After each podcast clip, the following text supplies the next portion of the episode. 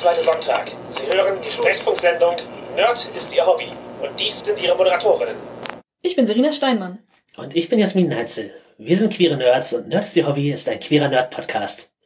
Da Serena im Raum ist, ist diese Sendung mindestens ab 16. Wir reden offen über Themen wie Sexualität, Queerness, BDSM und Regeldiskussionen. Unser heutiges Thema ist, sind alle Spielleiterinnen Doms? Ihr wisst wahrscheinlich alle, dass Spielleiterinnen die Rollenspiel-Sessions anleiten. Und wer sich fragt, was ist eigentlich ein Dom? Das ist das gleiche im BDSM. Dom ist natürlich ein Begriff, den wir jetzt beispielhaft herausgenommen haben, der hoffentlich relativ allgemein verstanden wird. Man kann da auch noch spezieller werden. Es ist eine Abkürzung für dominant und das D in BDSM in der Regel. Deswegen wird es halt von vielen Synonymen verwendet für eine ganze Anzahl von Spieltypen in der BDSM-Szene. Um ein paar andere zu nennen, Sadist oder Top kann man, werden genauso verwendet. Die haben teilweise noch andere Nuancen. Wir verwenden Dom aber gar nicht mit der Nuance des Dominanten, sondern einfach als Überbegriff. Genau. Entschuldigung an die BDSM-affinen Hörer. Aber sonst wird es einfach zu kompliziert. Genau. Begriffe will so ein Ende. Ich, wollte noch sagen, wer sich da weiter einlesen will, die Dynamik, äh, in den DOMs speziell verwendet werden, nennt sich DS und hat in der Regel ein Machtgefälle im Kern der Beziehung. Auf Machtgefälle werden wir noch eingehen. Aber ja, die Frage stellen wir uns natürlich, weil wir als Szenekennerinnen in beiden Bereichen Parallelen erkennen zwischen den Rollen. Was sind die Parallelen? Die Spieler oder das Äquivalent in der SM-Szene, begeben sich in die Hände des Spielleiters. Die Spielleiterin bestimmt das spielerische Umfeld und ersetzt die Szene, trägt dabei auch die Verantwortung und trägt den Wünschen der Beteiligten Rechnung. Ja, und dabei durchaus auch den eigenen, aber eben nicht nur. Im Rollenspiel sind wir beide ja auch eher Leute, die sagen würden wahrscheinlich, dass der Spielleiter, die Spielleiterin auch eine Mitspielende ist in der Runde und so ein gleiches Anrecht auf die Wünsche hat. BDSM im Grunde auch. Es gibt einige Parallelen. Und da merkt ihr schon, es geht nicht um die Frage, ist jeder, der gerne Spielleiter ist in einer Rollenspielrunde, auch gleichzeitig im BDSM-Sinne dominant. Genau, das steht da auch drauf. da sind wir auch die besten Gegenbeispiele. Ich persönlich bin im Rollenspiel oft lieber Spielerin als Spielleiterin. Jasmin dagegen. Bin beim BDSM so gut wie immer unten. Also ich spiele sozusagen den S-Part, während ich beim Rollenspiel beides sehr, sehr gerne mag, hin und her wechsel und wahrscheinlich mehr Zeit als Spielleiterin verbracht habe, denn als Spielerin. Ja, das ist bei mir ziemlich andersrum. Ich habe auch einfach keine Top-Energie. Tja, Dinge passieren. ja, oder dann halt nicht. ja, genau. Es geht also in unserer heutigen Sendung darum, welche Rolle entspricht welcher. Und welche Dynamiken gibt es äh, dort, die sich parallel aufeinander übertragen lassen? Am besten darstellen kann man es über das Gegenbeispiel für unsere krasse Fragestellung. Ja, es wurde auch direkt kommentiert, als wir es hier bekannt gegeben haben, dass es offensichtlich nicht so sei, weil es gehöre ja eine gute Portion Masochismus dazu zu Spielleiten. Manchmal ist das so, manchmal wird aber auch eine gute Portion Sadismus unterstellt. Aber das Gegenbeispiel ist, äh, es könnte ja ein Service-Sub für vier DOMs sein, der Spielleiter. Vielleicht solltest du Service erklären, oder soll ich? Erklär du. Äh, das ist eben, wenn man den Wünschen der dominanten Person entspricht im BDSM-Sinne, also Anweisungen kriegt und die dann erfüllt und Dinge anreicht, versucht die Wünsche sozusagen vorher schon abzulesen. Ja, alle Wünsche zu erfüllen. Und das ist natürlich, wir haben eben gesagt, dass der Spielleiter den Wünschen aller Beteiligten Rechnung trägt. Das könnte man natürlich auch da übertragen. Aber Punkt eins Machtgefälle. Wir kommen auf das Machtgefälle in DS-Beziehungen und auch das Machtgefälle in Rollenspiel-Sessions. Jasmin, erklär du. Wenn es ist sozusagen die Aufgabe des Spielers das ist, die, alle Wünsche der Spieler zu erfüllen, ginge sozusagen die Kontrolle über all diese Dinge, die wir oben aufgezählt haben, das Umfeld, das Wohlbefinden der Leute, komplett von den Spielern aus. Und der Spielleiter wäre rein ausführend in dieser Position, könnte die Szenarien nur auf Zuruf der Spieler setzen. Es gibt vielleicht Rollenspiele, wo das so ein bisschen so ist, aber prinzipiell ist das einfach nicht, wie Rollenspiel in der Praxis funktioniert. Ja, der Spielleiter ist eben nicht derjenige, der nur ausführt und sich allen Wünschen beugt und vier dominante Personen da hat, die ihm, ihm sagen, nee, ich möchte jetzt aber genau das und das machen und es muss funktionieren. Und dann der Spielleiter leitet an und sagt, wie das Setting ist. Ja, und es gibt halt auch eine eindeutige Deutungshoheit im Rollenspiel, dass bei Konflikten entscheidet der Spielleiter. Wenn man in einer, Des in einer DS-Beziehung entscheidet in Konflikten im Zweifel der Dom. Und ist halt eine größere Parallele als umgekehrt, weil Zweifel ist die Deutungshoheit nicht bei einer Viererkonstellation von Menschen. Und wenn, würde das halt eine jede Menge Absprache erfordern. Ja, und es kann halt auch schnell schiefgehen, denn wenn sich die Wünsche widersprechen oder zumindest gerade nicht gut vereinbar sind, was oft vorkommt, dann kann der Sub nicht alles gleichzeitig erfüllen und wird in einen Zwiespalt kommen.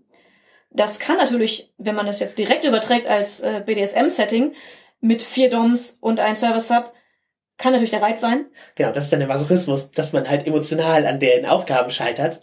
Aber für eine Spielrunde ist das Scheitern des SL nicht wünschenswert. Genau. Das heißt nämlich für gewöhnlich, dass die Spielrunde nicht gut verläuft. Genau, es ist, ist eher eine dysfunktionale Beziehung, wenn das so läuft. Genau. Zumindest für Spielrunden. Zumindest für Spielrunden. Für eine BDSM-Session kann das gewünscht sein, kann dann cool sein. Ich würde glauben, dass es für eine Spielrunde im Rollenspielbereich nicht cool ist. Und auch, glaube ich, in Wirklichkeit selten gewünscht. Ja. Ja, es gibt vielleicht Systeme, wo das so ist. Ja, es, es kann sein, dass es so vorkommt, auch dass es tatsächlich funktioniert. Aber im Regelfall würden wir behaupten, ist das nicht gut für eine Spielrunde, sondern eher besser, wenn der Spielleiter Deutungshoheit und Machtgefälle für sich hat und die Spielrunde eben anleitet äh, und führt. Richtig, tatsächlich die Leitung äh, für sich nimmt.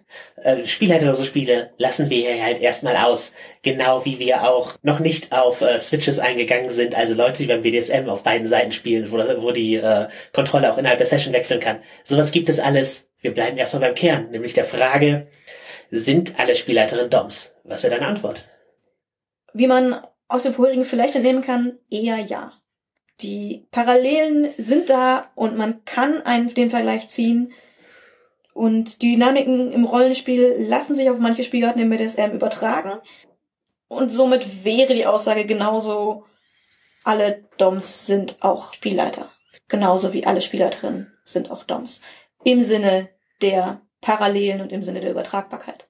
Um euch die Punkte deutlicher zu machen, werden wir jetzt ein bisschen Aufgaben von Doms und Spielleitern gegenüberstellen innerhalb des Spiels. Auch bei BDSM wird es Spiel genannt was so in einer Session stattfindet. Da gibt es viele Parallelbegriffe. Für Dom und Spielleiter haben wir keinen. Wenn wir Spielleiter sagen oder Dom, dann gilt das in der Regel jeweils entweder für beides, genauso bei Spielern und Sub in diesem Fall, außer wir erwähnen jetzt speziell, dass es nur für eines der beiden Beispiele gilt. Wir werden das Ganze ein bisschen so am Verlauf einer Session strukturieren. Das brechen wir ein bisschen, aber wir beginnen mit der ersten Aufgabe, die oft in den Händen des Spielleiters liegt, nämlich der Vorbereitung. Denn der Spielleiter hat schon etwas mehr Verantwortung dafür, die Session vorzubereiten. Und steckt da auch alleine viel Arbeit rein. Natürlich ist die Kommunikation darüber, was eigentlich gespielt werden soll und wie gespielt werden soll, das liegt äh, in der gesamten Gruppe, also bei allen Beteiligten, hoffentlich die eigentliche Planung des Ganzen, die Notizen machen und so weiter und so fort, das liegt in den Händen des Spielleiters. Und da sind wir genau bei dem Grund, warum ich lieber Spieler bin als äh, Spielleiterin. Ich mache exzessiv Notizen, wenn ich spielleite und nehme sehr, sehr viel Planungsanteil. Und es ist anstrengend. Deswegen kann ich das nicht zu oft machen. Ich möchte aber gerne regelmäßige Rollenspielrunden haben, deswegen spiele ich dann auch mal gerne zwischendurch, um nicht immer so einen riesen Aufwand zu haben. Das ist, glaube ich, für Spielleiter, die weniger kleinteilige Vorbereitungen machen, einfacher. Aber du sagst gerade Notizen. Mhm. Machst du das beim BDSM auch? Nee, gar nicht. Ich, ich weiß, es, also, es gibt bestimmt Leute, die das machen. Allerdings ist es für viele Spielstile auch nicht so praktisch. Ja, meine Vorbereitungen als Sadistin sind mehr so fröhlich durch den Raum laufen und zusammensammeln, was ich glaube, was ich brauchen könnte. Und das ist deutlich weniger Zeitaufwand und auch, auch weniger geistiger Aufwand für mich. Also vergleichbar mit einem Dungeons Dragons Spielleiter, der das Monster Manual aus dem Regal zieht und dann schon sehen wird, was die Zufallstabelle bringt. Ja, ungefähr so. Okay, cool. Hm, Zufallstabellen für, für das BDSM. Ich muss da welche erstellen. Trefferzonen würfeln, auf geht's. Trefferzonenwürfel und ein bisschen Spielzeug und vielleicht noch so ein Glücksradding mit, mit Spielzeug daneben liegen. Schönes Wochenende. Ich dachte ein Twisterbrett. Auch gut. Nennt man das bei Brett bei Twister? Teppich? Brett? Weiß ich Plane? nicht. Weiß ich nicht. Cool. Ah ja, wir haben also offensichtlich die nächsten drei Sessions jeweils schon geplant.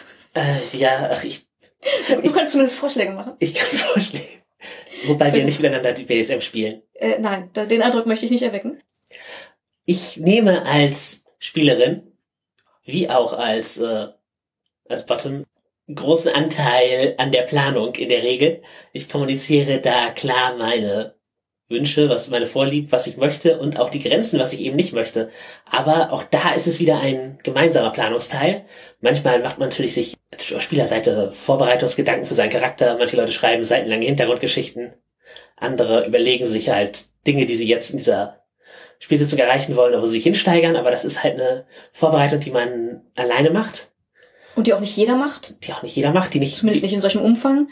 Genau, die wird oft nicht vorausgesetzt. Der Kommunikationsteil ist auf jeden Fall eine wichtige Voraussetzung, würde ich In, sagen. in, in beidem auch. Ja. Also ich würde sagen, die Vorbereitung beim BDSM ist in erster Linie Kommunikation. Ja. Denn da ist man ja noch viel verletzlicher und da ist es super wichtig, einfach zu wissen, was sind die Wünsche, was sind die Erwartungen und natürlich auch die, äh, was geht gar nicht. Da muss viel mehr Kommunikation und auch viel mehr emotionale Kommunikation passieren. Aber der Teil ist im Rollenspiel auch wichtig, aber auf einer anderen Ebene. Richtig. Und die Erwartungen sind an den Spielleiter, wenn die Vorbereitung denn mal scheitert, auch höher. Wenn irgendwo eine Pause im Spiel entsteht. In der Regel ist es dann am Spielleiter, oder wäre es auch dem Dom, daran, diese Pause zu füllen. Und keine Langeweile aufkommen zu lassen. Außer das ist gewünscht. Das habe ich im Rollenspiel noch nicht erlebt. Ich auch nicht, aber an, angeblich im, äh, ich weiß, Leute mögen das manchmal im, im BDSM. Ich, ich gehöre da nicht zu. Solange bis die Langeweile langweilig wird. Genau. Ähm, aber ich möchte auch gar nicht so viel hier in meine persönlichen Details gehen. Wer sich dafür interessiert, für den habe ich noch ein Announcement am Ende der Sendung. Wie, Es ist kein Stellengesuch. Nein, äh, wie dem am Ende. Ähm, Wobei einige Leute ertragen Tavernenspiel ja auch wirklich nicht und glauben, dass das simulierte Langeweile oder Überlandreisen oder Einkaufen. oder Gespräche mit den Versicherungsmenschen. Äh, ohne Scheiß. Serena hat mal in einem Superhelden-Rollenspiel ausgespielt, wie ihr Charakter, nachdem die Wohnung verwüstet wurde, die, Ver die Versicherung angerufen hat und sie versucht hat, sich irgendwie in den Kühlschrank ersetzen zu lassen. Jasmin fand es nicht cool. Ich habe damit ungefähr eine halbe Stunde Spielzeit gefüllt. ja, ja, das ist. Aber es war ein, ein wichtiger Aspekt meines Charakters. Ich hätte mich auch wirklich in die Ecke stellen können. Es, es würde mir leid tun, wenn es nicht für meinen Charakter eine so wichtige Spielszene gewesen wäre. Und damit kommen wir zur Strukturierung des Spiels, denn auch das ist eine Aufgabe, die in den Händen des Spielleiters liegt. Ja, genau. Der Spielleiter gibt dem Ganzen seine Struktur und damit meinen wir unter anderem, das Pacing wird vom SL bestimmt. Ja, wann passiert was? Wann ist welcher Abschnitt? Manchmal muss der SL gerade auf äh, Con-Runden oder wenn man nur begrenzte Zeit hat, die Spieler antreiben. Manchmal kann man ihnen Raum geben. Man muss im Kopf wissen, oder es auf Papier haben, wann was wichtig ist, welche Dinge nicht vergessen werden dürfen. Ja, und die Uhr ist auch im Zweifel etwas, was der Spielleiter im Auge behält. Genau. Die Spielleiterin verteilt auch das Spotlight. Das heißt, achtet darauf, welche Spieler wann viel getan haben, dass da möglichst eine Gleichmäßigkeit besteht und nicht ein Spieler die ganze Zeit alles macht und die anderen nichts zu tun haben. Das heißt, man achtet auch darauf, dass Aufgaben entstehen, die für die unterschiedlichen Personen wichtig sind. Das ist im BDSM nur dann wichtig, wenn es mehrere Personen sind. Aber auch Wobei, dann, Ich wollte, ich würde noch einwerfen. obwohl äh, BDSM in der Regel ein Zweispielerspiel ist. Ne? Oft. Es gibt auch Mehrspielervarianten, ja. Wenn man, wenn es denn zwei Leute sind, dann ist das Spotlight auch etwas, das man zwischen den Bedürfnissen und Vorlieben der beiden Beteiligten hin und her shiften muss. Genau wie der Spielleiter sich halt auch am Rollenspieltisch nicht endlos Spotlight für seine Charakter, also seine NSCs äh, und für seine speziellen Interessen herausnehmen kann, wenn dies den Spielern halt gerade gar nicht so wichtig ist. Da ist äh, manchmal sehr viel Fingerspitzengefühl gefragt. Und da spielt auch die Wunscherfüllung eben mit rein. Wir gerade schon sagten, das ist beim BDSM so, das ist aber auch im Spieltisch so. Denn die Spieler und Spielleiterinnen haben im Zweifel unterschiedliche Wunschvorstellungen an den Spielabend oder an die Kampagne, an das Abenteuer. Und eine Aufgabe der Spielleiterin ist, das in einem, in einer Waage zu halten. Dass jeder möglichst so weit die Wünsche erfüllt bekommt, dass es für alle ein schöner Spielabend ist. Das muss nicht heißen, dass alle Wünsche immer erfüllt werden müssen, sondern dass es eben ausgewogen ist.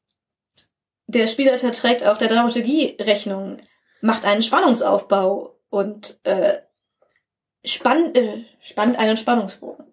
Ja, der Spielleiter weiß in der Regel auch, zu welchem Zweck gerade, die Szene gerade dient. Das kann natürlich auch offen kommuniziert werden. Die Spieler können ja halt auch um Szenen bitten, die dann auch eine Aufgabe der Dramaturgie haben, aber in der Regel, wenn man Story auf eine, auf eine Aktstruktur zieht, dann ist der Spielleiter der, der gerade weiß, welcher Akt es ist oder was als nächstes kommt. Möchtest du das mit dem Akt genauer erklären?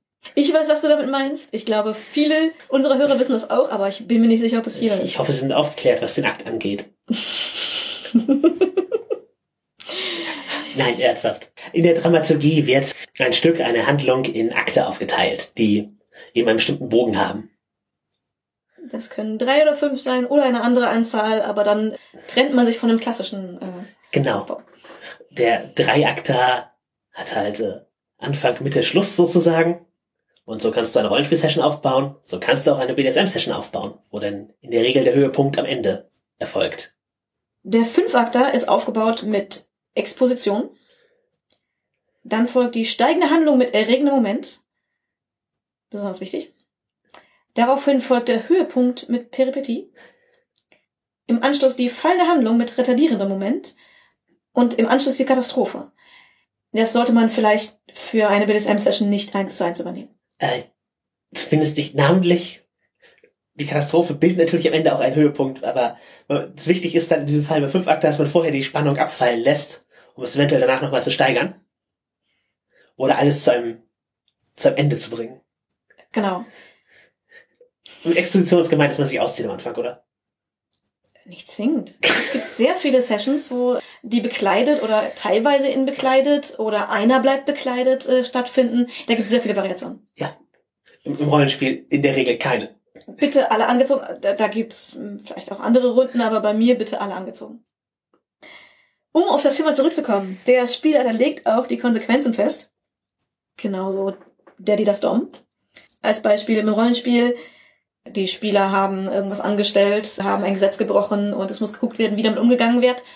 Und der Spielleiter äh, entscheidet die Konsequenzen, aber auch Aber auch einfach ein Würfelwurf. Ein Würfelwurf, eine Probe wurde geworfen. Die ist gelungen oder misslungen. Irgendwer muss halt jetzt entscheiden, was passiert in der Welt, wie es weitergeht. Und wenn das Spiel nicht Erzählrechte direkt an den Spieler verteilt für diesen Wurf, ist diese Konsequenz in den Händen des Spielleiters. Genau. Und letzter Punkt, Strukturierung des Spiels. Es gibt verschiedene Arten von Spiel. Es gibt verschiedene Arten von Strukturierung und da gibt es Rollenspiel berühmt Railroading versus Sandbox.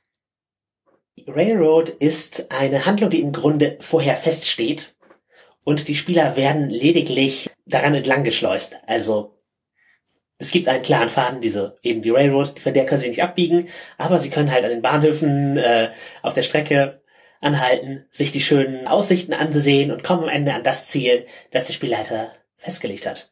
Die individuellen Handlungen haben nicht so viel Bedeutung für das Endergebnis. Also vielleicht schon, aber weniger als in der Sandbox, wo eine offene Gegend gebaut wird und die Spieler und Charaktere quasi frei sind in den Handlungen. Innerhalb der Begrenzung eben. Die Sandbox hat ja um den Sand herum auch Holzbegrenzung. Genau. Und äh, aber in diesen in, innerhalb dessen können die Spieler quasi alles tun. Natürlich gibt's Anleitungen und der Spielleiter hofft, dass sie in die richtige Richtung gehen, aber vorbereitet muss man auf alles sein.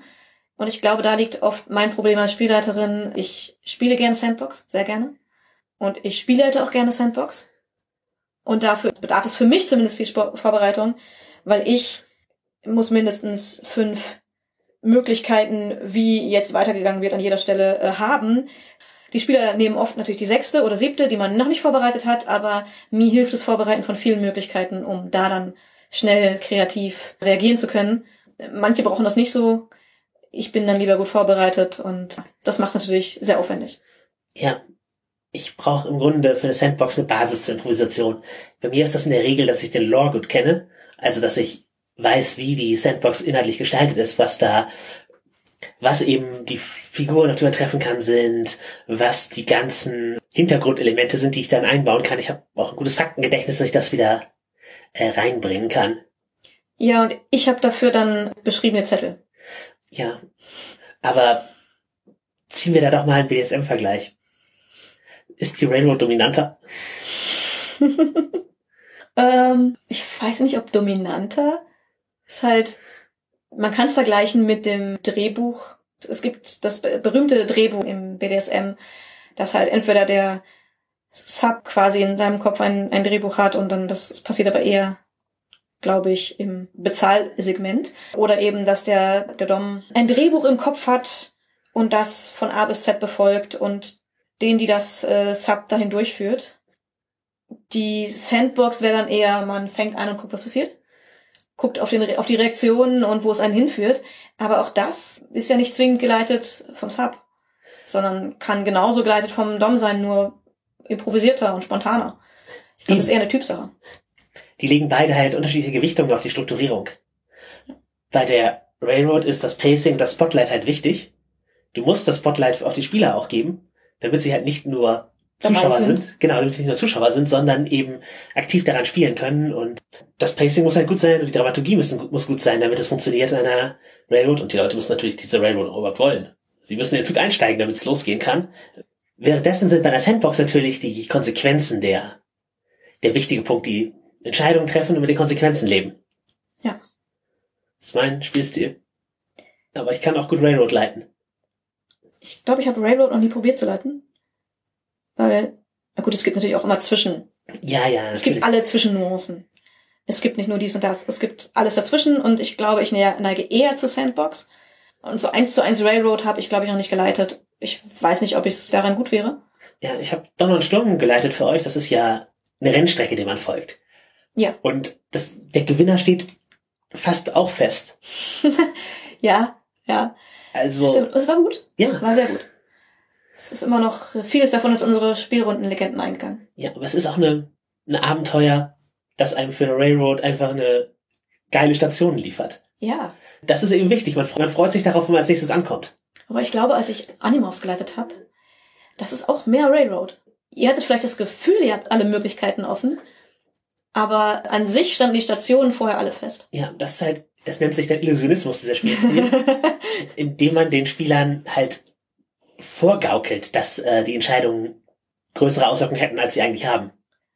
Die Entscheidungen hatten schon Auswirkungen, aber eben nicht dafür, was die nächste Station ist, sondern wie ihr in die nächste Station reingeht. Ja, das ist bei einer Railroad oft so. Dann hast du doch eine Railroad geleitet. Doch, tatsächlich, ja. Gibt es Illusionismus im BDSM? Klar. Jede Menge. Aber ich glaube, das würde jetzt den, diese Folge sprengen, da ins Detail zu gehen. Der nächste wichtige Teil einer Session sind die Punkte Machtgefälle und Spieldynamiken. Wie wir vorher schon sagten, viele Spiele funktionieren nicht gut ohne Machtgefälle. Das bedeutet aber in keinem Fall, dass der Spielleiter autoritär oder sadistisch sein sollte. Und das gilt diesmal explizit auch für Doms. Man kann Dom sein, ohne eins von beiden sein zu müssen. Auch ohne beides ist halt immer eine Sache von Spielstil, aber es ist nicht notwendig für, den, für ein gutes Spiel. Das Machtgefälle sagt nur was über die Dynamiken aus und nicht darüber, dass ein sadistischer SL mit eiserner Hand durchs Spiel führt. Genau, das wird halt oft unterstellt, dass dem, Spiel, dass dem Spielleiter das eine Freude bereitet, wenn die Spieler gerade leiden und irgendwie ihren Charakteren schlecht geht. Man zieht als Spielleiter nicht automatisch die Freude daraus. Genau, ich bin äh, im BDSM viel, viel sadistischer als, als Spielleiterin.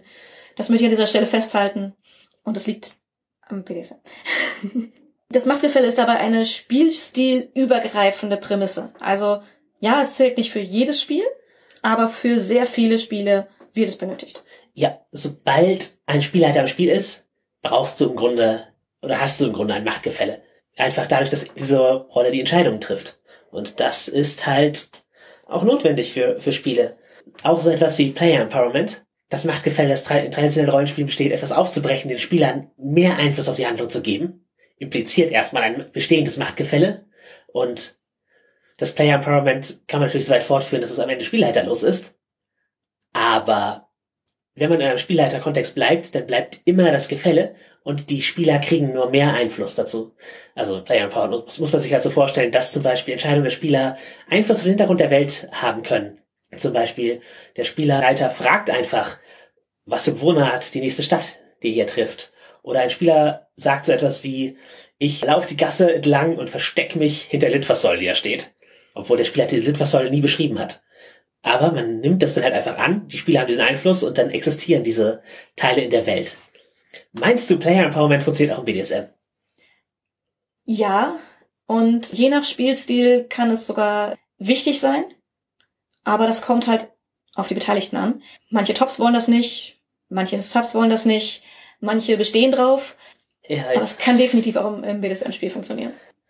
Aber ja, sowas wie Powered by the Apocalypse, wo der Spielleiter halt die Fragen stellt und dann die Spieler darauf antworten. Es ist eine aufgeladene Frage. Also etwas wie, wer hat deine Eltern getötet? Damit wird gesagt, die Eltern sind tot, aber man gibt den Spielern eben die Möglichkeit, etwas darüber zu entscheiden, wie. Wobei sich das natürlich exakt übertragen lässt aufs BDSM. Ja. Ja. Ich meine, man kann zum Beispiel die Frage stellen, wenn man nicht ist, ich ist und mit sowas spielt, wie möchtest du bestraft werden? Ich glaube, dass in einigen Spielrunden, äh, also in einigen SM-Beziehungen durchaus vorkommt, so etwas. Es ist gleichzeitig gemein, sorgt aber auch dafür, dass der, die das Sub mitentscheiden kann. Ja, ja, es gibt Einfluss auf den Verlauf, aber letztlich ging die Macht wieder vom Spielleiter vom Dom aus, weil der hat die, hat eben diese Macht für einen Moment übertragen an die Person, aber auch eben nur im Rahmen dieser, dieser Entscheidung, dieser Setzung. Genauso ist es in deinem Beispiel. Die Frage setzt ja schon Geschehnisse voraus, die außerhalb der Kontrolle des Spielers liegen. Er kann nur Teile dazufügen. Genau. Oder eben, wenn etwas passiert ist, eventuell zwischen mehreren Konsequenzen wählen. Genau. In deinem Beispiel, das im Rollenspiel auch eins zu eins übertragbar ist. Exakt. Dann gibt es natürlich diese Machtgefälle-Dynamiken in DS-Beziehungen, in BSM-Momenten. Es gibt sie aber auch in den Spielrunden, wo einfach eine der Personen mehr Einfluss über die anderen hat. Und dem sollte man sich, glaube ich, auch bewusst machen. Also, ich glaube, den meisten BDSM-Lern ist das sehr, sehr bewusst. Ja.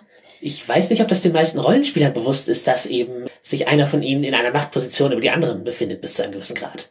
Wahrscheinlich nicht. Dadurch ist es im Rollenspiel auch seltener, dass das Einfluss auf den Alltag hat. Im BDSM kann das durchaus mal rüberstrahlen. Klar, wenn jetzt um 24-7 geht, also Spielbeziehungen, die durchgehend aufrechterhalten werden, auch im Alltag. Das klingt anstrengend. Finde ich auch. Aber da ist es natürlich normal, es ist gewünscht. Aber auch bei anderen Beziehungen im SM-Bereich kann das mal rüberstrahlen, auch wenn es eigentlich nicht so zwingend gewünscht ist. Aber ja, das kann Auswirkungen auf den Alltag haben. Ich bin dem begegnet, ja, nicht in meiner Person, aber durchaus bei Partnern oder bei befreundeten Leuten. Da muss man teilweise aufpassen eben, dass man damit andere Personen, die man damit eigentlich nicht belästigen möchte, nicht belästigt. Ja, und auch, dass man als Person über die Macht ausgeübt wird an anderer Stelle, seine Autonomie be bewahrt und nicht mehr abgibt, als man eigentlich will. Aber auch, dass man nicht Mechaniken, die man eigentlich zum Spaß äh, aufgebaut hat, dann nutzt, wenn es nicht angebracht ist als äh, dominante Person, als Spielleiter auch. Also man sollte Leute nicht im Streit mit irgendwelchen Konsequenzen für ihre Charakter drohen und da die realen Beziehungen in das Spiel reinstrahlen lassen und auch beim BDSM genauso. Also genau. einfach nicht Sachen aus der Realität gehören oft bei den meisten Leuten oder bei vielen Leuten nicht ins Spiel und Spiel gehört oft nicht in den Alltag und ja, das ist würde ich sagen, eins zu eins übertragbar. Genau. Und als Spielleiter musst du auch nicht die ganze Zeit für deine Spieler verfügbar sein, um halt jedes Charakterkonzept abzusegnen, das sie dir um drei Uhr nachts schicken oder jeden Einkauf mit ihnen durchzuspielen. Da ist es auch okay zu sagen, hey, ich, ich übertrag dir diese Macht, mach das selber. Erzähl mir am Ende, was du gemacht hast, wenn du, wenn das wichtig für dich ist, aber, aber mach es selber. Ich steigere den Charakter jetzt nicht mit dir. Ja, genauso wie auch in, in BDSM-Beziehungen es nicht zwingend ist, dass, also nicht in jeder BDSM-Beziehung ist es so, dass man um drei Uhr nachts geweckt werden darf und der Top sagt, so, und jetzt spielen wir.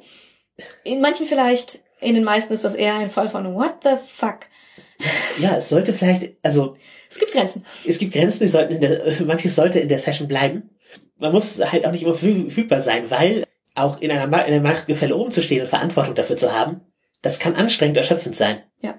Deswegen äh, andersrum auch äh, sollte der Sub nicht um drei Uhr nachts den Top wecken und sagen, so, ich will jetzt spielen. Ja, ob du mich toppen willst, habe ich gefragt.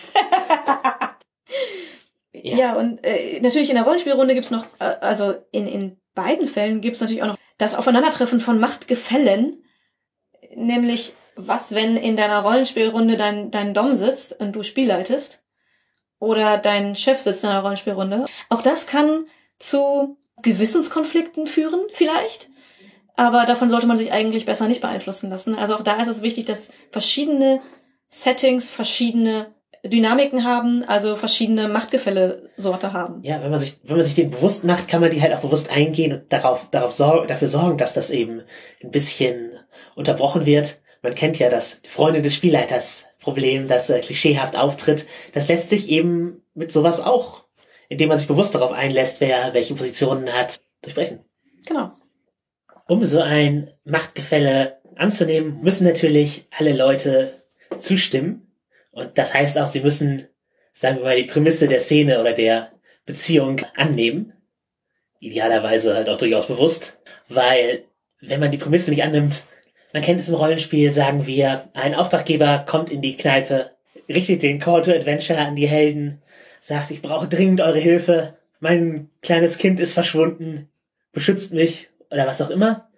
Und die Hell sagt einfach, nee, ey, wir trinken jetzt hier unser Bier weiter. Dann, ich bin gerade mit einem Würfelspiel. Genau. Sie, damit nehmen sie die Prämisse nicht an. Beziehungsweise vielleicht haben sie einfach eine unterschiedliche Vorstellung von dem, was die Prämisse ist. Deswegen sollte man sowas halt vorher kommunizieren, wie als Spielleiter, hey, ich brauche Helden die sich darauf einlassen, hier jemandem zu helfen. Weil das ist das Abenteuer. Dafür gibt's ja auch dann auf offiziellen Abenteuern oder auf, auf Conventions auch gerne mal so einen kurzen Text dazu, was für Helden gesucht werden und worauf die Spieler sich einlassen sollten. Genau, man stellt die Prämisse sozusagen vor. Ja. Im BDSM gibt es natürlich auch Prämissen, auf die man sich einlassen muss. Ja, die werden für gewöhnlich auch vorher im Detail besprochen. Richtig, und auch da, wenn man sie ablehnt, kann man so eine Session komplett zerstören und aus der Bahn werfen. Oder gar nicht erst zustande kommen lassen. Ja, ja, richtig. Wenn zum Beispiel die Erwartungshaltung ist, dass jemand, wir haben es vorher erklärt, Service Sub, alle Befehle des DOM ausführt in der Session, dann sollte sie halt das auch tun. Wenn die Erwartungshaltung nicht kommuniziert ist und der DOM sagt am Anfang so was wie, knie nieder, und dann sagt sie, nee, warum sollte ich?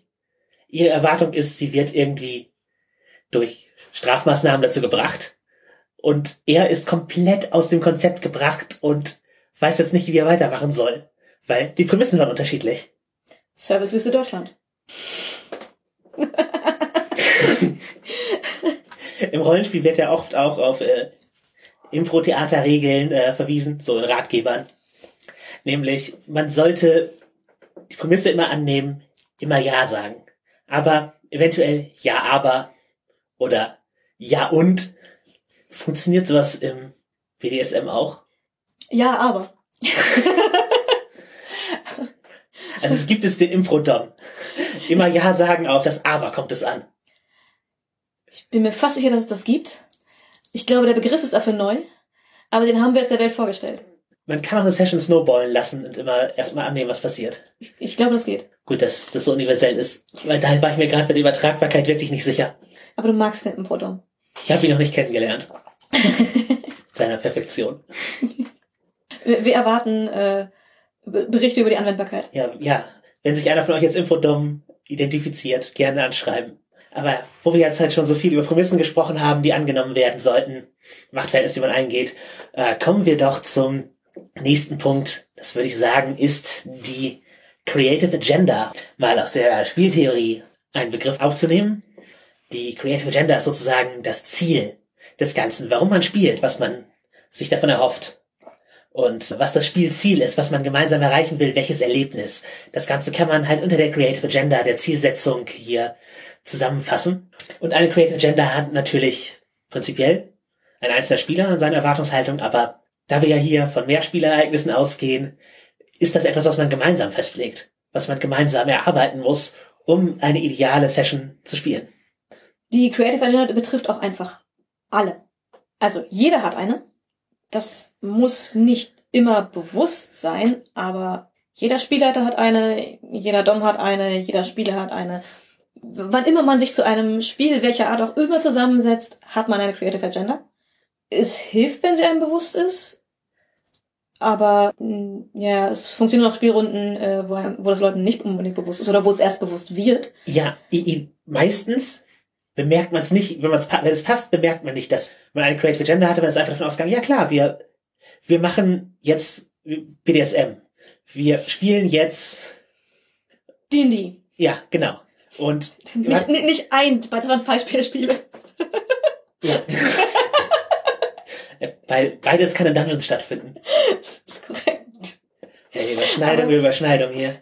Aber äh, ich glaube, Drachen gibt es äh, im BDSM weniger. Aber tu dich mal in der Furry-Szene mehr um. hm, guter Punkt. Entschuldigung, ich wollte äh, keine Drachen-Furries ausschließen. Ähm, die Creative Agenda aber kann sich, äh, genau, sie muss nicht, sie muss nicht bewusst sein und sie kann sich verändern über längere Zeit von System zu System, von Spielen, Personen, mit denen man spielt, zu Personen, mit denen man spielt, auch innerhalb eines Spielabends. Es kann sicherlich vorkommen. Ich glaube, dass es mir schon mal passiert ist, dass sich die Creative Agenda über einen Spielabend hinaus zumindest entwickelt hat. Vielleicht nicht stark verändert, aber zumindest weiterentwickelt. Oder ist es dir dann eher bewusst geworden, was du eigentlich wolltest, bist mit den falschen Erwartungen rangegangen? Das kann sein, aber ich glaube auch dadurch, wie man, wenn man einen Charakter spielt, können sich ja auch die Spielziele verändern. Ja, oder man kann halt auch merken, dass dieser Dynamik eine Creative Agenda besser passt. Und man kann, ja, man kann natürlich auch bewusst eine Creative Agenda annehmen für einen Abend. Sowas wie, ich möchte heute mal ein richtig herausforderungsorientiertes D&D mit äh, taktischen Kämpfen spielen. Oder halt eben, wir machen hier eine BSM-Session in einer bestimmten Dynamik. Eventuell nicht äh, für immer gilt. Also so Creative Agenda ist halt auch kein unveränderliches Sternzeichen. Genau. Man muss natürlich unterscheiden zwischen den, der persönlichen Creative Agenda und der, die man gemeinsam formuliert als Rollenspielrunde oder BDSM-Partner.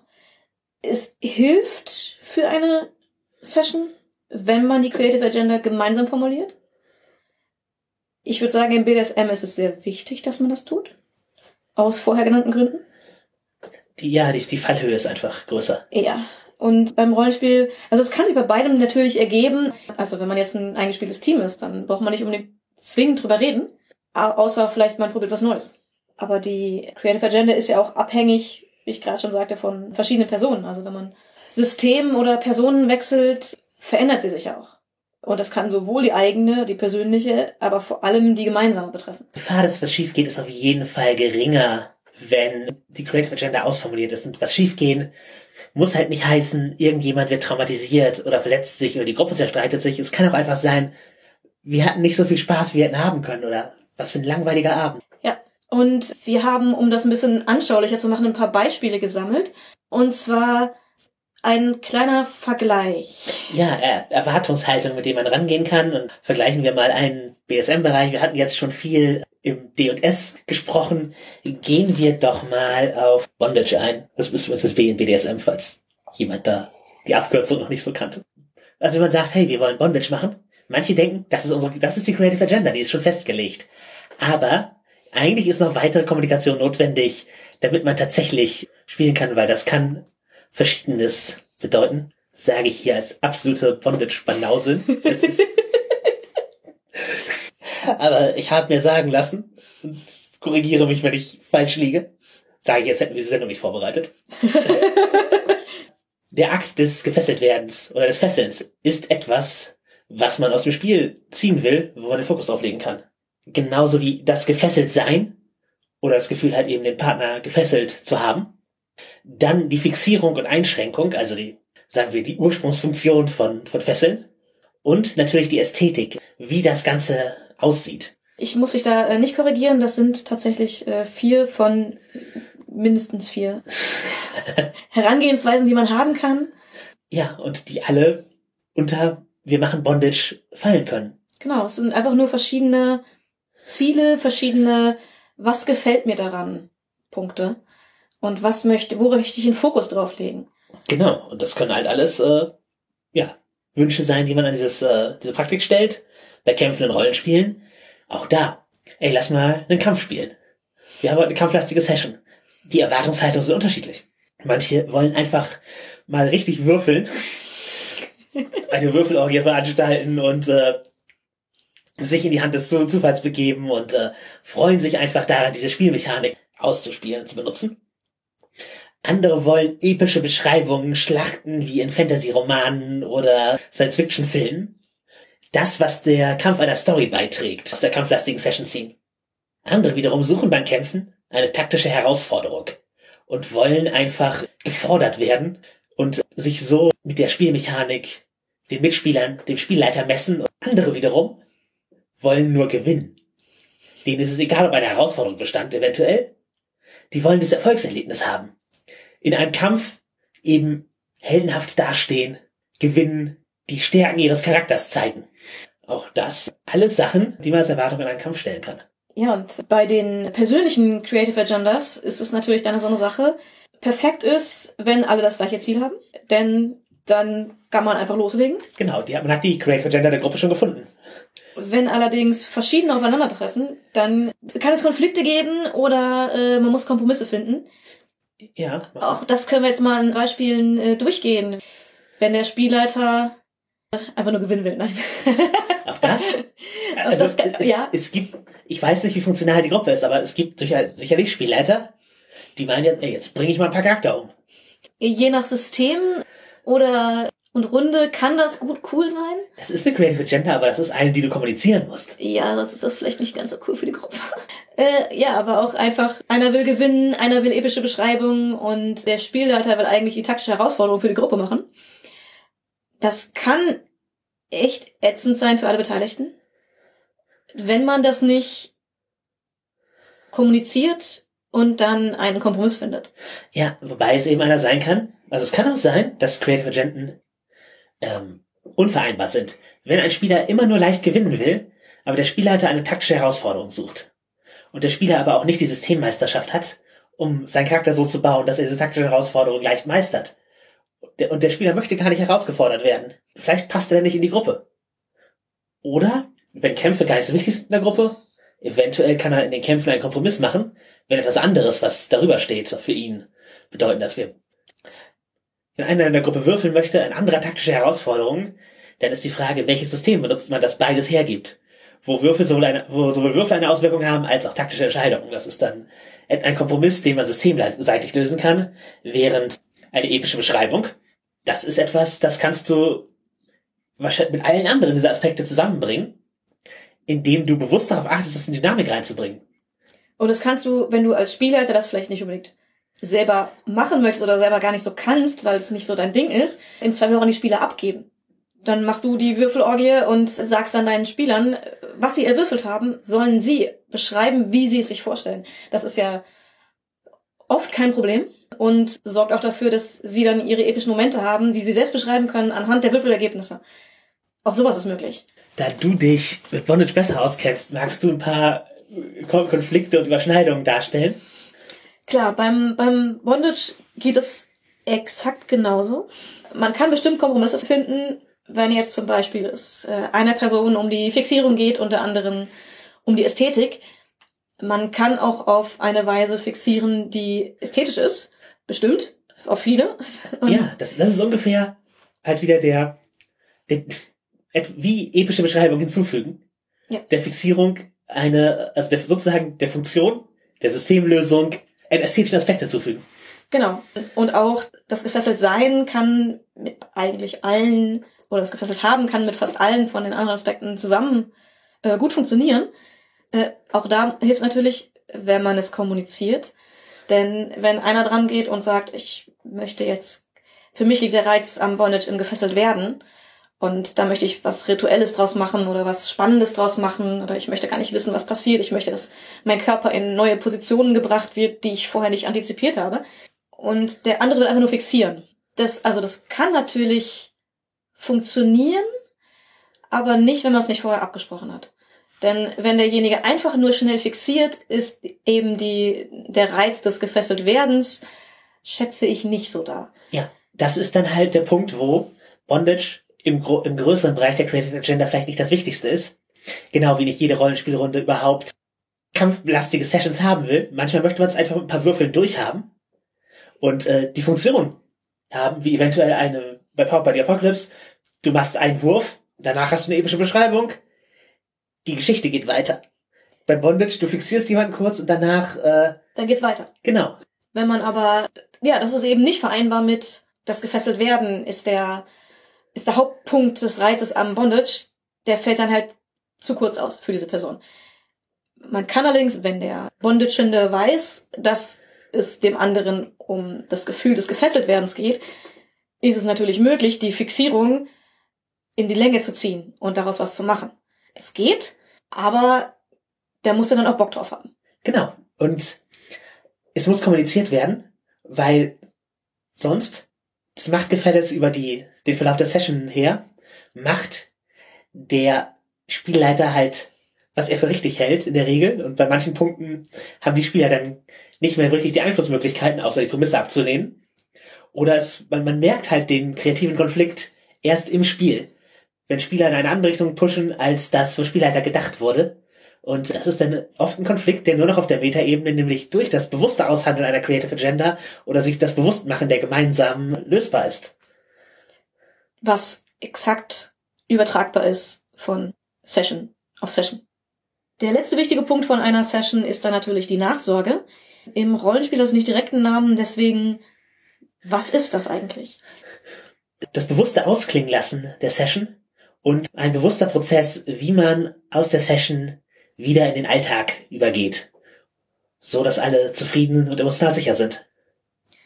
Ja, das kann man unterteilen in organisatorische und emotionale Nachsorge. Organisatorische Nachsorge ist natürlich Aufräumen, Planung für das nächste Mal, Termine machen. Also manchmal macht man das zusammen, manchmal wird einigen Personen Dinge davon überlassen. Oh, der Gastgeber ist oft der, der aufräumt nachdem alle ihre Spielzeuge eingepackt haben. Und, und wenn man als Gastgeber klug ist, dann verdonnert man alle anderen mit aufzuräumen. Äh, das kann auf jeden Fall hilfreich sein. Ähm, die Planung, manchmal geht man ganz automatisch darüber darin über, einfach weil man darüber redet, was passiert ist und dann, hey, lass doch nächstes, das war super gut, lass das nächste Mal nochmal so machen oder ich weiß genau, wie mein Charakter jetzt weiterhandeln will. Genau, meine, meine Reaktion darauf ist das und das, lass uns das merken als Einstieg für nächstes Mal. Sowas. Manchmal ist es aber auch, alle Spieler hängen am Cliffhanger und der Spielleiter sitzt da und denkt sich, haha, ich weiß genau, wie es weitergeht, ich mache mir ein paar Notizen und nächstes Mal steigen wir wieder ein, wenn ihr alle an diesem Cliff hängt. Ja, oder der Spielleiter kann auch bewusst die Frage stellen, was denn als nächstes getan werden soll. Sowas wie, hey, ich habe hier gerade mehrere Möglichkeiten, wie es weitergehen kann.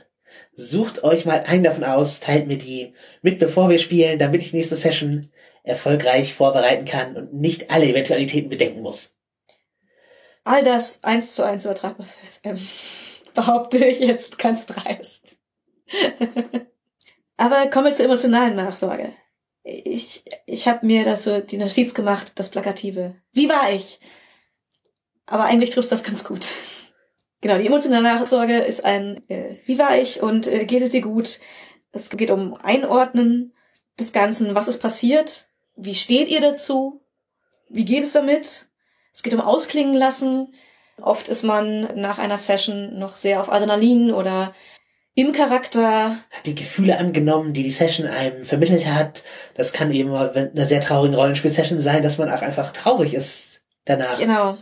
Und ja, das ein bisschen abklingen lassen, bevor man äh, sich wieder seinem Alltag hingibt und oft auch eine Erfolgsbestätigung, dass das, was getan wurde, für alle in Ordnung war und alles cool ist oder auch nicht, dass man einmal darüber redet, wie fühlt man sich dabei, hat es allen gefallen und entsprechend Feedback einholen. Also Ja, wenn man dann eben Fragen hat konkret, habe ich meinen Charakter gut gespielt hier? War das zu hart gerade für euch? Genau. Und auch ganz wichtig, das Machtgefälle muss aufgelöst werden. Zumindest, wenn es nur auf Sessions bezogen ist. Wir hatten ja vorher schon gesagt, es gibt Konstellationen im BDSM, wo es nicht so ist, wo das durchgehend bestehen soll. Aber auch da braucht man einen Schritt in den Alltag und Auch, auch da kann ein Schritt in den Alltag helfen. Ich weiß, bei manchen vielleicht nicht, aber äh, im Allgemeinen ähm, ist das ein wichtiger Punkt, um eben wieder normal und auf Augenhöhe miteinander umgehen zu können. Und das, diese Nachsorge können einerseits Spieler untereinander machen. Also ich meine, ich habe noch, glaube ich, noch keine Rollenspielrunde verlassen, wo nicht danach noch darüber geredet wurde in irgendeiner Weise. Und die Spieler reden auch mit dem Spielleiter oder der Spielleiterin. Das finde ich auch immer sehr wichtig. Viele Spielleiter fragen ja auch direkt nach Feedback.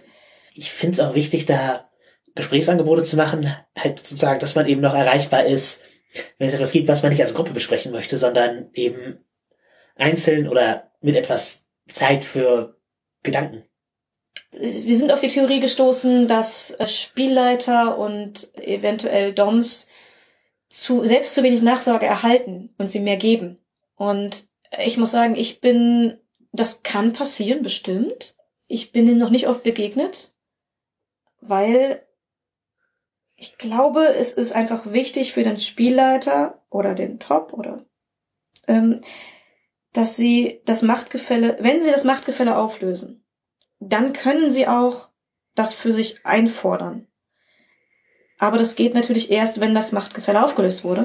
Ja, genau. Man kann sich auch, nachdem man eben die, die leitende Rolle hatte, schlecht fühlen nach einer, nach einer Session. Oder, ich muss, muss sich nicht mal schlecht fühlen, aber es kann halt sein, dass man eben, dass einem was auf dem Herzen liegt. Ob es eben die Frage war, ob man jetzt mit diesem einen Charakter zu, zu schlecht umgegangen ist oder wie man eben das einordnet, was man halt gerade getan hat. Ja, ist auch einfach für den Spielleiter oft interessant. Wie haben die Charaktere bestimmte Handlungen wahrgenommen? Haben sie sich gut aufgehoben gefühlt? Wurden die Wünsche erfüllt? Was kann man besser machen? Wie wurden Reaktionen wahrgenommen? Ja, und solche Unsicherheiten zeigt man vielleicht nicht während der Session, weil man da sein Gameface aufbehalten will, um einfach den Fluss auch nicht zu, zu brechen und nicht die, nicht die Dynamik. Aber ja, wenn man sie im Nachhinein zeigt, bricht das fast automatisch das Machtgefälle ein bisschen, weil die Leute halt eben darauf reagieren und man sehen, was für Emotionen man hat. Aber gleichzeitig bekommt man eben auch nur so äh, die Nachsorge, die man verdient. Genau. Gerade wenn man bei irgendwas unsicher war und es äußert, wird man entsprechende Reaktionen bekommen, die in den meisten Fällen auch sicherheitgebend sind. Also, dass es eben bestätigt wird, dass es nicht total scheiße war, sondern dass man das schon gut gemacht hat und was daran gut war und was daran vielleicht nicht so gut war. Aber man bekommt ein Feedback und ja, das sind tatsächlich Dinge, die die Sicherheit geben. Ich finde es auch allgemein sinnvoll, halt Nachsorge ein bisschen so zu formalisieren und bewusst zum Teil der Session zu machen und bewusst zum Teil der Zeitplanung. Also nicht, natürlich manchmal, wenn das Spiel so spannend dass man bis zum Ende weitermachen muss, in der Sekunde und in der letzten Sekunde zum Bus rennt, klar, das passiert, aber auch da ist das Gesprächsangebot und die für die Nachsorge dann irgendwie wichtig und zumindest eine Erfolgsbestätigung, dass man dass man weiß, dass man positiv auseinandergeht. Aber generell würde ich dafür auch gerne im Pen-and-Paper-Rollenspiel mehr Platz einräumen, weil es, glaube ich, für, für gute Sessions und gute Rundenkonstellationen hilfreich ist. Ich, ich meine, gut, wir haben fast alle Handys und Smartphones. Wir können also auch beim zum Busrennen nochmal in die Gruppe schreiben. War geil, Leute, das und das war besonders cool. Ich musste bloß meinen Bus kriegen. Ja. Nach einer BDSM-Session empfehle ich das nicht. es ist vielleicht ein bisschen zu wenig Nachsorge. Kann, kann vielleicht auch passieren, aber ich hoffe dann äh, nur bei eingespielten Leuten. Ja, muss man der Typ für sein. Ja, ich glaube, meins wär's nicht. Ja. Die Erwartung, die an den Spielleiter gestellt wird und auch an den Dom, ist natürlich die Vor- und Nachbereitung als Gesamtheit im Sinne von beim nächsten Mal alles wissen, was passiert ist und auf das eingehen können, was passiert ist. Das ist etwas, was oft von den Spielern nicht so erwartet wird, vom SL aber auf jeden Fall. ja. Selbst wenn man die Spieler bittet, beim Anfang der nächsten Session zusammenzufassen, was vorher passiert ist, in der Regel muss man als Spielleiter fit genug sein, in dem, was passiert ist, um sie im Zweifel berichtigen zu können und die wichtigen Dinge zu erinnern. Da die Spielleiterin die Person ist, die weiß, wie es weitergeht, kann auch nur sie die Highlights darauf setzen, was eigentlich wichtig war, wenn man sich daran erinnert oder Recap, Recap macht. Ja. Das ist im SM nicht viel anders. Lässt du deine Subs am Anfang die Session zusammenfassen? Die letzte? Ich würde nicht behaupten, dass ich Subs habe, aber eigentlich ist das eine gute Idee. Also, den Recap zu machen. für, für, für meine Erinnerungsvermögen ist das super. Wie ihr seht, gibt es einige Parallelen zwischen BDSM und Rollenspiel, Spielleitern und Doms. Und wir können auch durchaus noch einiges voneinander lernen, was Dynamiken angeht. Und es hilft sicherlich, äh, sich Zielen, Machtgefälle und dergleichen bewusst zu machen, wenn man spielt und der Struktur, die so eine Session eben hat. Und ich äh, hoffe, niemand fühlt sich jetzt schmutzig, Spiel zu leiten, wo ihm bewusst geworden ist, dass dort äh, ein Machtgefälle herrscht, wenn ihr euch als BSMler jetzt wie Nerds fühlt. Willkommen in eurem neuen Leben. Aber die Frage natürlich an euch. Was ist nach der Sendung eure Antwort auf die Frage? Sind alle Spielleiterinnen Doms? Wenn ihr uns die Antwort mitteilen wollt, dann erreicht ihr uns per E-Mail an nerd ist ihr Hobby in einem Wort at gmail.com. Könnt unter anderem bei Podigy kommentieren. Wir sind als Nerd ist ihr Hobby bei Twitter und Facebook. Auch dort nehmen wir Kommentare entgegen und lesen alle. Da wir mittlerweile auch bei iTunes sind, könnt ihr dort eine 5-Sterne-Rezension mit eurem Kommentar hinterlassen. Wir nehmen auch nur eine Rezension. 5 Sterne sollte es sein. Denn nur so können wir mehr Leuten vorgeschlagen werden auf iTunes und mehr Hörer sind immer gut und wir freuen uns über jeden einzelnen von euch. An dieser Stelle auch Shoutout an alle, die uns Fragen und Vorschläge für die Sendung geschickt haben. Ihr habt vielleicht gemerkt, dass was davon eingebaut wurde. Dankeschön dafür. Und äh, besonderen Dank an Leon. Du, du weißt, äh, wen ich meine. Der eigenhändig eine ganze Gruppe an Hörerschaft für uns besorgt hat, indem er fleißig unseren Podcast geteilt hat. Ja, danke. Unbekannterweise. Und das zeigt halt auch, dass Word of Mouth einfach davon erzählen, wenn euch ein Podcast gefallen hat, ob es dieser oder ein anderer ist, dem Podcast selber eine große Hilfe ist, gerade in so einem Nischenbereich wie dem unseren. Wir haben den Peak von mehr Leuten tatsächlich gesehen. Und äh, wir tragen diese gute Energie natürlich weiter und empfehlen euch äh, auch einen Podcast, nämlich äh, kurz mal OT, ein äh, emanzipatorischer Lab-Podcast, der gerade auf Sendung gegangen ist. Es gibt da offensichtlich einige Parallelen zu unserem. Die Moderatorin ist äh, ebenfalls eine queere Person, in diesem Fall auch auf Color. Das ist noch eine Perspektive, die wir beide nicht anzubieten haben. Und redet über Lab und lehrt sich dazu interessante Gäste ein. Die erste Folge ist schon sehr unterhaltsam gewesen, also hört es euch an. Äh, Link ist im Zweifel in den Show Notes, aber bestimmt auch googlebar. Du hast aber auch noch versprochen, was über dein Sexleben zu erzählen. Ja, das mache ich nicht hier. Ich bin demnächst beim äh, BDSM-Podcast Die Kunst der Unvernunft äh, eingeladen. Insgesamt sehr hörenswert. Das ist ein Interviewformat, wo Leute aus der BDSM-Szene interviewt werden und halt über ihren Weg in der Szene und äh, ihre Kinks sprechen. Da werde ich dann ins Detail gehen, aber hört bitte nur zu, wenn ihr damit leben könnt, das auch zu wissen. Also Mama, bitte nicht. Und ansonsten tu so, als hättest du es nicht gehört. Tja, wenn zu einem der Punkte noch offene Fragen sind, Google Bildersuche, Self-Search off und willkommen in deinem neuen Leben.